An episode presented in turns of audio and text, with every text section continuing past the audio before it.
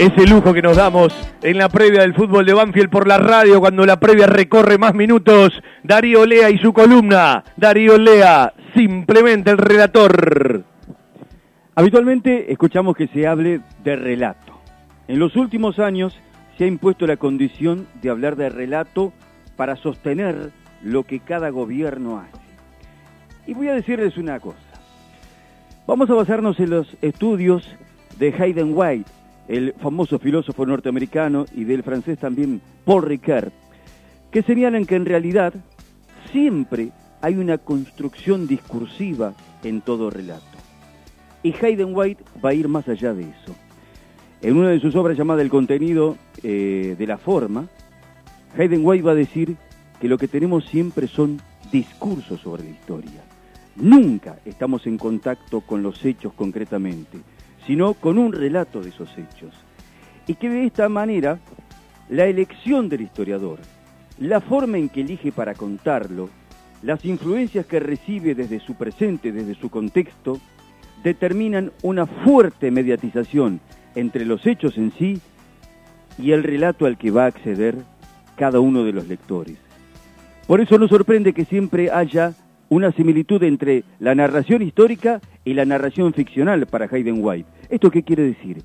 Señores, la historia no está directamente frente a nosotros. Lo que está es una versión de la historia, un relato de la historia que el historiador construye en función, primero desde su punto de vista ideológico, después desde su capacidad narrativa. Cada uno sabe bien qué es lo que va a buscar y cómo lo va a contar. Y lo tenemos bien en claro esto. No es lo mismo leer la historia de, a través de Paul Johnson que leer a Eric Hoffman o Noam Chomsky.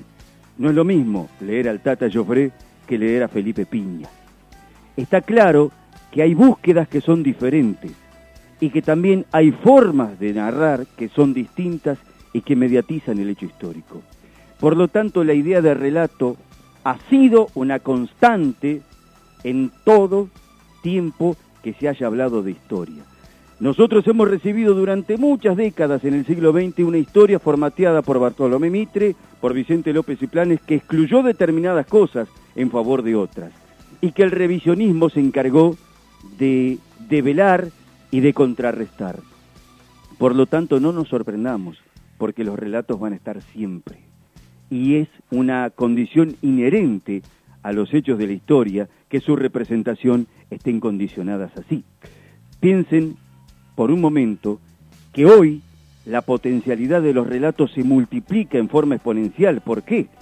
Porque también están las redes sociales y están los trolls y están las fake news y todo lo que hace a que se construyan versiones sobre, sobre lo que ocurre en la realidad. Y no pasa solamente en la política nacional, también pasa en otros estamentos de la vida cotidiana. Pasa también en los clubes de fútbol y sus versiones y sus relatos, triunfalistas hasta el extremo en algunas circunstancias, omisiones permanentes y soslayos en otras, en función de ese relato que se busca mostrar. En definitiva, siempre tenemos que saber que estamos condicionados en el momento de llegar a los hechos. Hay un tema fundamental y me prendo eh, en el final de esta columna de Darío que tiene que ver con esa capacidad de discernir y tiene que ver muchísimo con eso que una cosa es lo que te venden y otra cosa es lo que compras. Y ahí es donde cada pensamiento y cada individuo está preparado de una u otra manera para ser llevado a uno u otro lugar.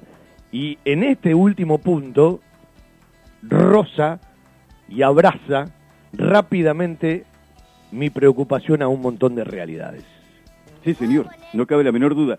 Y cuando uno exige discernimiento, lo exige para todo. Uno exige discernimiento para evaluar un deportista, uno exige discernimiento para evaluar la labor política, pero también uno tiene que exigir discernimiento para evaluar las opiniones, los comentarios, los discursos, las coberturas.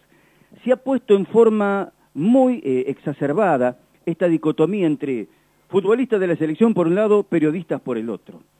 Como si no hubiese margen o no hubiese posibilidad de decir o de analizar objetivamente cómo se produce el desenvolvimiento en el juego del equipo. No siempre significa caer en la descalificación, en la degradación, en la crítica injusta.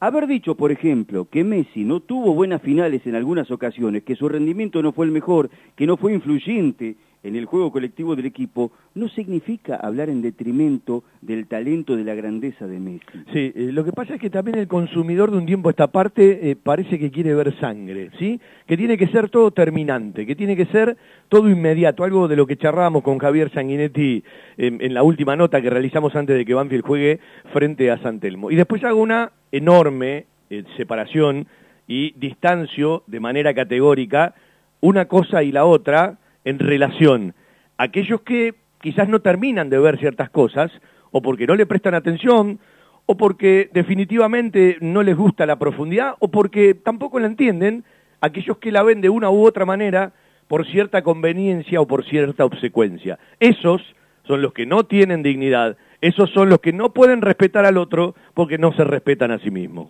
Claro, lo peor es que va más allá de la falta de capacidad. Si fuera una cuestión de idoneidad, bueno, está bien, lo podríamos pensar de una manera. Pero cuando supera la, idoneidad y entra en el terreno de la elección moral, de ejercer un servilismo, de ejercer una pleitesía para acomodarse, para reptar y ensuciarse bien en el excremento, el vientre, para poder conseguir posicionamiento sobre la base de esa conducta, ahí no hay otra cosa más que la condenación.